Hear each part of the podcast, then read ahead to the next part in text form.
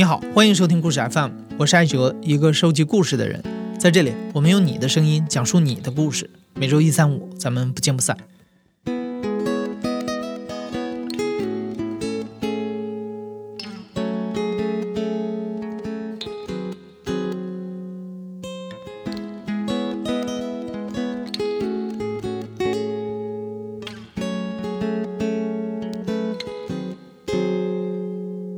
不知道你注意到没有啊？这两年以逃离都市为题材的综艺节目特别多，一群土生土长的城市青年跑到山沟沟里面去体会几天自给自足的极简生活。没有了手机和网络，嘉宾们白天在田间劳作，晚上聚在星光下把酒言欢。这样的自由自在的场景，给屏幕外加着班吃着外卖的我们极大的心理安慰。但是节目是节目，在现实中，都市生活就像一个巨大的鱼缸，我们靠它生存，同时也被它囚禁，无处遁逃。但是我们之中也有狠角色，他们不顾一切地逃离了都市，提前过上了只关心粮食和蔬菜的生活。呃，我是黄小黄，我是一九八三年出生于吉林，现在跟我老公阿土生活在大理的山上。我叫阿土，今年三十五岁。呃，我之前呢是在从事文旅行业，就是主题乐园。然后我现在呢是一个山上的农民。小黄从二零零六年开始在深圳一家外资企业打拼。为了维持一个职场白领的体面，小黄每天要化淡妆、穿高跟鞋，脚步匆匆地穿梭在高大的 CBD 大楼之间。另一边，阿土退伍之后，来到了哈尔滨的一家大型主题乐园工作。职场上复杂的人际关系和无穷无尽的加班应酬，也让他喘不过气来。其实我这个人从小就是一个不喜欢化妆、不喜欢买衣服的人，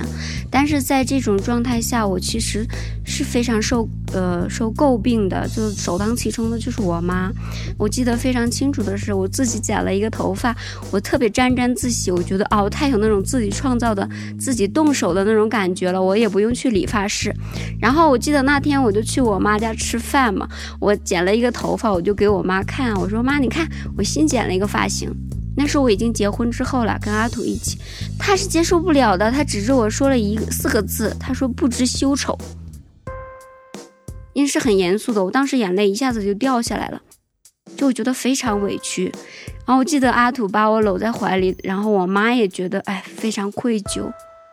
除此以外，其实所有所有工作也好，上学也好，我觉得种种的方式，包括你要成为一个优等生，你要成为一个业绩好的人，你要天天去开会。无论我尽最大的努力，我依然会有我的上司告诉我，啊，你的计划是什么？你你到底接下来要怎么做？就这些都是深深束缚我。这是小细节，那还有很多大的。你永远就是要活在那种焦虑里。就是如果我没有表现好，如果我跑不快，我会被淘汰。就是我，其实我对于就是那些日常的那些应酬啊，很形式的东西，我也非常的讨厌。我后来在那个主题乐园，万达王健林那个主题乐园嘛，就我记得印象特别深。对，有一次那往王健林那来了，哇，那真是那那那阵仗那太浩大了。就是可能，我我没有具体统计，我也没去调查过这个数数字啊。但是我印象中，就可能动用的就是这些保安就有上千人，甚至几千人。然后那个什么，这这个公安呐、交警啊，这这这些我我就不说，就单纯的保安就出动了这么些人，就是两两步一岗、三步一哨的这种状态。然后呢，人人来了，走走了一圈，可能。三十分钟、二十分钟就就完事儿了，然后这个外外部的这些这些不说，就整个所有的乐园的这几百号员工，就就在那儿就就等着王健林来的那一小瞬间，我觉得这个好假呀！大家我我我的想法就是，大家你该做什么就做什么，就是把日常工作最真实的那一面表现出来就 OK 了。为什么要做这些？哎呀，形式上的东西，就是这也是我一直不能接受的。我离开深圳，我就回回来回了哈尔滨。二零一二年的时候，我是认识阿土了。认识阿土以后，我就跟阿土曾说过，我非常坚定的说，我说我以后肯定会去云南的农村生活。我那时候在哈尔滨，那时候我们住十九楼那个电梯房的时候，我每次坐电梯，我都觉得那是一个监狱，真的是那种生理的感受。我就觉得哦，这是个监狱，就四四周的高墙都是监狱。我在城里的猫，它叫虎仔。虎仔去世之前，我明显的感觉到它就是三番五次的想挠门，就挠那个防盗门要出去。他死的时候，他知道他要去一个无人的野外去死，所以他一直挠门。我觉得他是这个原因，所以我就带他去走廊里。我说：“你看呢，你都来看了无数次了，你没有办法出去，我们只能在这儿，你只能留在屋里。”那个时候感触最深的就是我跟他一样，我们两个都被困在了监狱里。然后那时候，其实我们就已经在计划，已经马上就要离开了。我就告诉我的猫，我说：“你再你再忍一忍，我们很快就出去，很快就自由了。”但是我的猫也没有等到这个自由的时刻，就他，他就死在了城市里。我觉得如果我还在城市，我觉得我会跟我的猫一样的，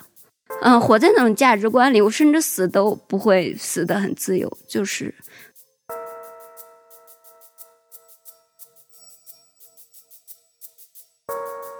二零一八年，小黄终于迎来了一个爆发点。呃，我跟阿土从我父母那里吃完饭回来之后，就是傍晚了还是怎么样，就是雾霾非常严重嘛，我们像活在一个大烟囱里。我当时心情就超级低落，一回到我们的房子里，我就跟阿土生气，我说你为什么还不走？到底什么时候走？我说你不走，我要走了，我实在是受不了了，我就我就肯定。受不了，我要走了。阿土就很阿土就很无奈嘛，也很无辜，他不知道怎么回答我。他也想走，但是他也没有下定决心，他就就是没说话。你你知道巧很巧合的是，这个时候他就接到了一个电话，这个电话就是房地产中介，因为我们有一套房子。这个时候那个电话就是说，哎，你们的房子要卖吗？现在刚好有个买主要买哦。房子其实不算是启动资金吧。但是它是可以作为我们的一个呃一个保证的嘛，所以我我我们就可能对于这个这个这个金钱这方面，我们就就是心里有底了，就不会就不会有有有那些顾虑在了，不会有哎呀觉得钱那个又没有钱了怎么办了啊？这这这至少是有有一个底在了。然后我们就计划了，就房子也能卖出去了，然后阿土就提离职了，提了离职有一个月的离职期，我们就开始。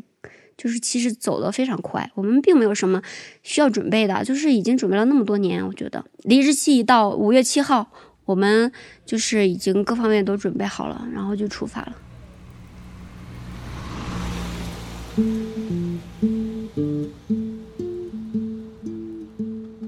我们的车是一点二排量的小型轿车，排量低了，但是阿土动手能力非常强，他把它改装成了一个床车，那个后备箱和后座打通，然后前座往前一推，它就变成了一个床，我们两个可以躺在里睡觉，又很舒服。我们两个阶段，第一个阶段就是睡在床车里，就是全程从哈尔滨出发，就是来云南嘛，那时候就知道就来云南西双版纳，那时候的想法是，然后第一阶段就是沿途经过西藏。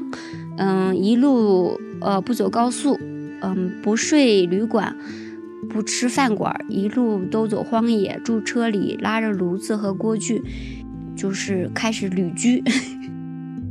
全程都是野外，然后全程只是需要买菜、买米，但是全是靠自己，然后烧柴，就是走那种非常无人的地方。啊，我记得印象最深的一次，就好好惊险，我们去。去那个青海湖，就是我们不是睡在车里吗？但是有的时候你找到一个比较安静，然后呢车又能开得进进去的地方呢，也不太好找。呃，青海湖我们环湖一周，要离开之前前一晚，我们就选择了一个呃离一个河岸啊比较近的一个比较平坦的地方。呃，我们到了那个地方之前呢，要过一个那个主河道的一个一个支流，但是那个支流呢，当时已经干涸了。主河道里的水呢，其实还离河岸呢还是有一定高度的，那所以当时也没觉得这个会有什么危险呢。然后我们就在那儿啊安营扎寨，然后啊吃饭睡觉。结果第二天早上我一起床，哇，因为我知道晚上下雨了，结果我出去的时候，哇，那个河水涨了那个一晚上的水，然后可能我们处在的那个位置是是一个可能几条支流汇合的一个地方吧，然后那个那一晚上那个水就暴涨了很多，结果我下水一量，哇，好深呐，已经到了我小腿那个膝盖那个高度。你知道我们那个小车底盘也很矮，然后动力也很小啊，我想完了，糟了糟了，我们可能被困在这里了。那个支岔那个水呢也也挺宽了，当时可能有三四米吧，然后水深也很深，已经。呃，过了我们那个门槛了，哎，我就赶紧回去那个把小黄，当时他还没起床嘛，我就赶紧把他喊起来，我们两个就啊收拾收拾装车，然后就准备就就就往回走。走到那之后，把车把又停下吧，我又压下脚，因为那个底下有的地方是泥底儿，然后我车也是两驱的，也也动力也小，我就那个用脚去去试探的找一些硬实的点硬实点的地方，然后慢慢的慢慢的，然后很紧张，当时我心也很紧张。再晚一点，或者那天那晚的雨再下大一点，我们的车真的出不来了。走了四五个月，跨越了十几个省，小黄夫妇顺利走到了目的地——云南的西双版纳。但他们一直没有找到满意的房子，最后经朋友介绍，又去了大理。好不容易找到了一个合适的住处，卖家却在最后一刻改变了主意，这突然让小黄夫妇面临着要无家可归的境地。然后我就豁然有一个灵感，我就跟阿土说：“我说我们老是想着说要去租一个房子，我们为什么不想着要租一块地自己盖房子呢？而且我们的原则就是尽量用自然材料嘛，尽量不花钱。你要是花钱买材料的话，还是或者说你再找一些人帮忙，你就觉得啊是可以的。但是你尽量不花钱，尽量用自然材料，那你这个太难了。阿土一开始是不同意的。”当时在我的，在我看来，这是不可不可能行的。这个，啊，这个简直是扯淡，不行，我我就做不来，这不可能成功的。就是这个房子还没盖，我马上压力就来了，因为我知道我本身我性格的原因，再加上我又是男的，可能这个这个动手操作这一块，可能我要做的多，可能我就还没做呢，压力我就给自己担子压上来了，所以我觉得不行不行，这真弄不了。我就是异想天开嘛，我觉得我觉得不难，我有很多很多创意等着我实现，我觉得很，我就非常非常兴奋。呃，我们因为我对自然建筑 也了解过，之前一六年开始我就就是知道这个领域了，有很多人在尝试这些用自然材料建房，所以包括国外也有很多，有很多那些那些图片呢都保存了。哦，我就是我就是那句话嘛，命运的车轮推动着你，阿土不同意，他也得同意。后来我们两个没办法，就租地了，就在那个山上租了两亩地，一百五十块钱一年一亩，两亩 两亩三百块钱啊，我们租了五年也才一千五。我当时的想法就是，就是最坏的打算，最后我们走了也就损失一千五，就怎么样，就是最坏的打算也没有损失。就是当我们真正决定要做的时候，才有了设计嘛。那有了设计，就是我们就是基本上是按照设计来的。其实那个那个小黄他还学过那个土木建筑呢，土木工程，他当初学的就是这个专业嘛。但是他也早忘了，但他还有应该有一点点基础吧啊。所以我们就是这就是边做边设计。哎，这比如说我们可能先把想好了，我们大概想好了。他说，嗯，他就就这样是做一个圆形的嘛。那我们想好了圆形的，那我们就先先挖一个圆形的地基呗，因为我们的那个地方是一个山坡，嗯，那那你需要把找找平一下嘛，先挖个圆形的地基，哎，挖好了之后，再想想怎么埋柱子啊，然后再想下一步，这这当然设计都是他来想，然后再再再这样一点点点的，基于之前的这个啊完已完工的这这这些情况，然后再做下一步的设计。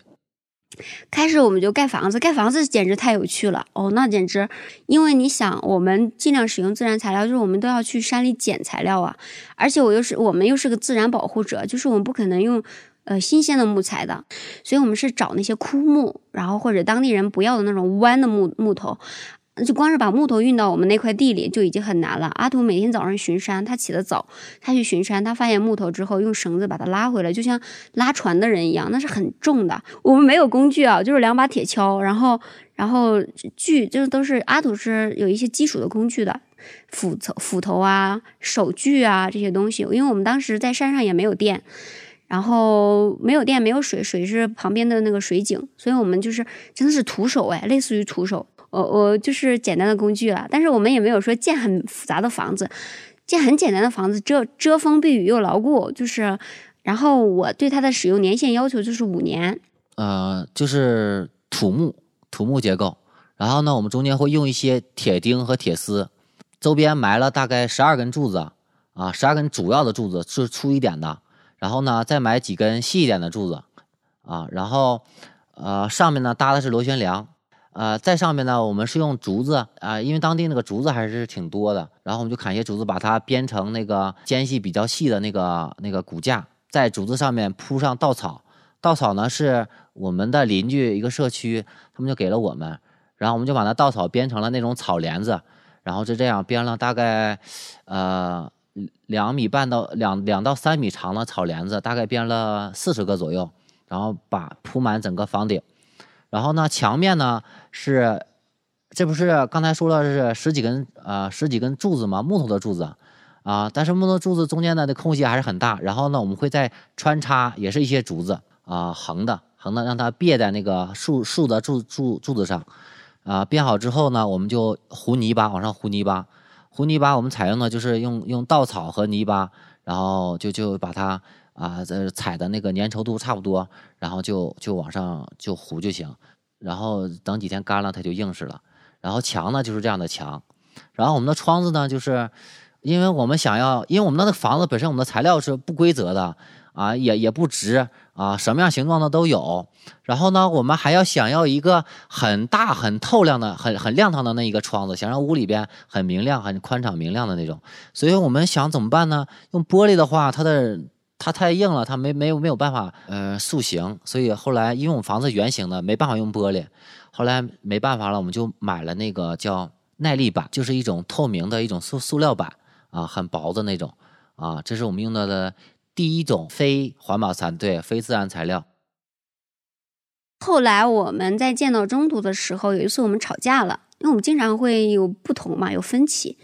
那次吵架可能就我不知道，可能我伤害到阿土了，我就某句话，阿土就想了一个晚上，第二天就跟我说，他说我不想过这样的生活了，我要回去过原来的生活。因为那时候我们吵架了嘛，我当时是很冷静的，我就告诉他，我说。嗯，如果你真的不想过这样的生活，我会祝福你的。但我一个人也要过这样的生活。他说：“我的打算，我先回家，我回家跟我家人待一段时间。我也很想他们。”说的很伤感。我说：“你想家是不是？是不是因为现在很低落，然后你才想家？但是你现在已经不是小孩子了，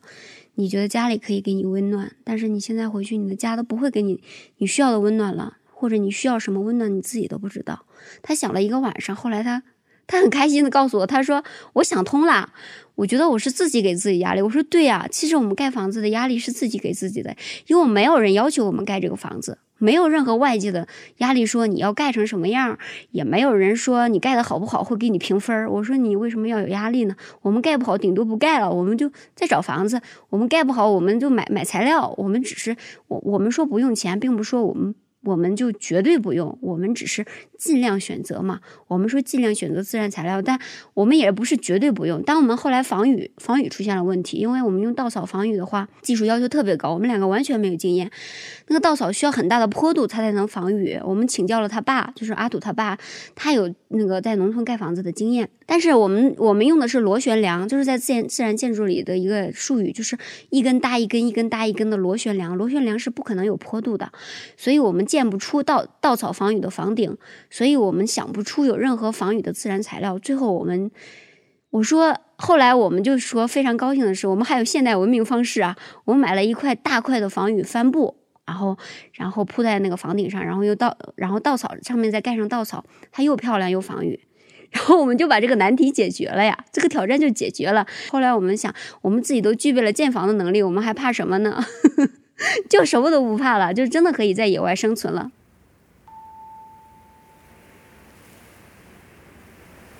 所有的人都觉得我们疯了。他姐三番五次的发微信说：“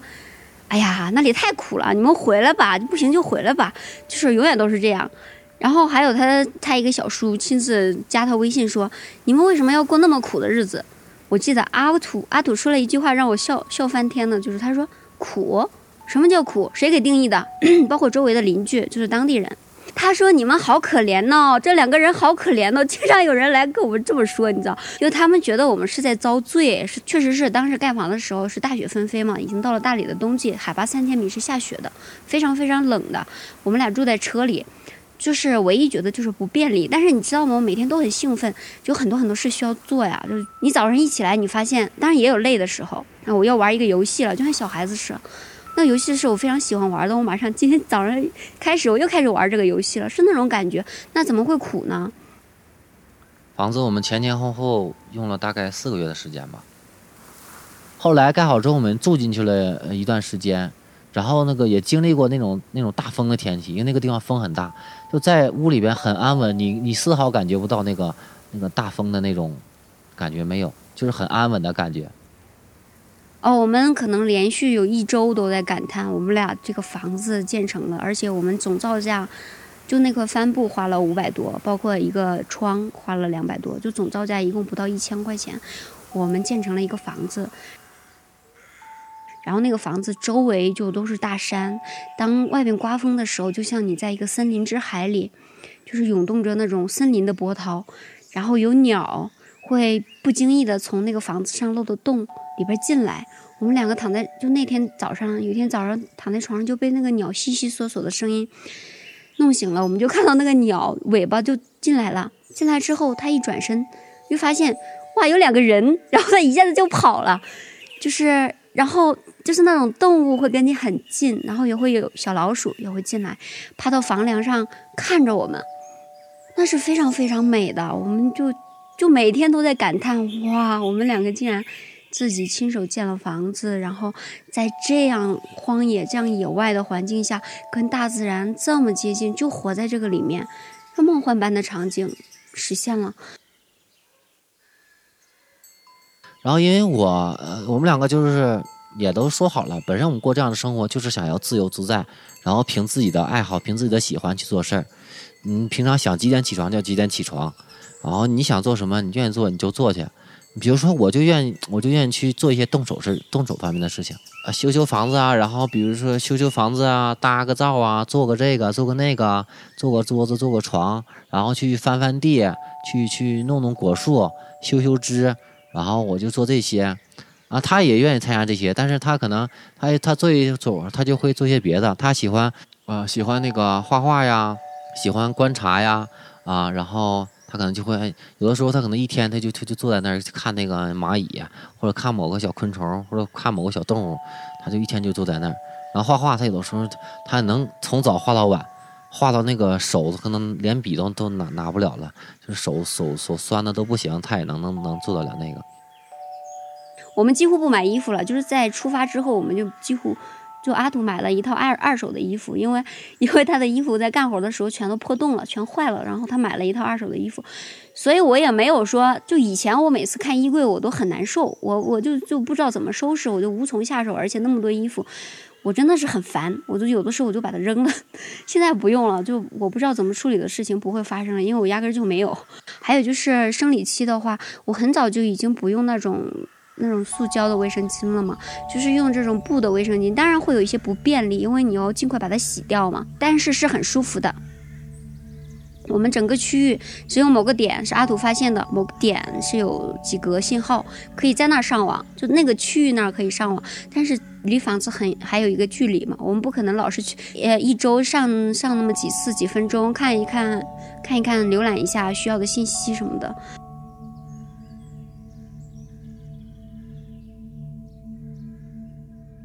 一个月下山一到两次，跟外界的接触就是下山这一两次。那个时候的建房的呃月成本是一个月一千块钱，就是生活成本。就主要的就在于说我们要下山两次，每一次住一次宾馆，然后洗个热水澡，然后在老板娘的洗衣机里洗我们所有的衣服。然后那个小镇就满足了我们所有对现代文明的需求。我们有。那个时候还下个小馆子，两个人喝点酒，然后享受一下这种之前习惯了的那种城市生活，类似于那种文明生活。然后我们就又回到山上，那每每次下山都是欢呼雀跃的，就是就是你在山里哦也很欢呼雀跃，然后又要下山了就觉得去玩了那种欢呼雀跃，就就是哦要下山了就在车里头唱着歌下去的那种。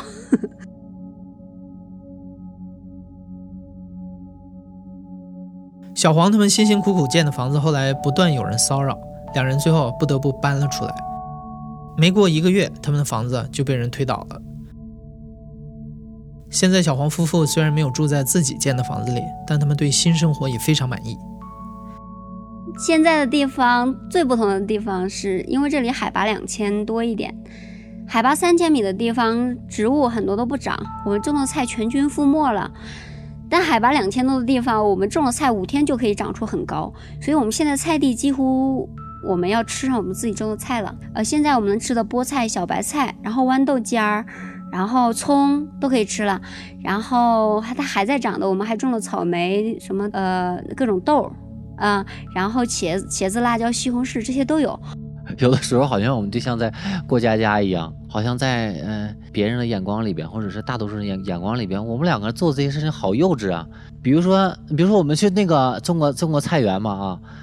然后我们就种了很小一块儿。然后其实长得也并不是很好，然后我们两个就很兴高采烈的，然后又又又拍照又录视频，然后又跟家里边人说，然后家里边人就会就会觉得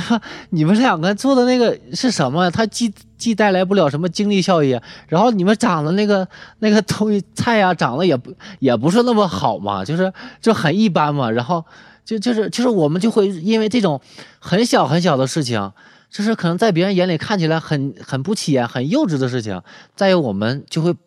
真的会令我们非常的开心。呃，近一段时间我们会想要留在这里，因为我们还要想要实践就是自给自足嘛。自给自足的话，你一定要自己去生产一些呃食物啊，种菜呀、种粮食啊。所以我们现在要要接下来可能要做的。主要的就是这一块的东西啊，当然了，我们现在是有两个想法。第一呢，我们是不是说一定要就在这个现在这个地方呢就驻扎，可能以后都在这里的。我们可能在这里住个三年两年，或者三年五年，我们想要换地方了，不喜欢这儿了，我们可能还会再换地方，或者我们又想去旅游，我们可能还会再采取旅居的方式。我好像现在我几乎很少照镜子，就今天你刚刚采访之前。我还问阿土，我说完了，我这个发型也好几天没洗了。我说这要视频的话，这看见可能可能会吓一跳吧。阿土说没事儿，那要要不要你看一看？我拿着他手机看了一下，我觉得还行吧，就是很黑，然后头发头发很那个啥，很不很非主流。我非常满意的是，我再也不在乎外在的目光了，就是这种自由是我想要的，所以我觉得我对自己很满意。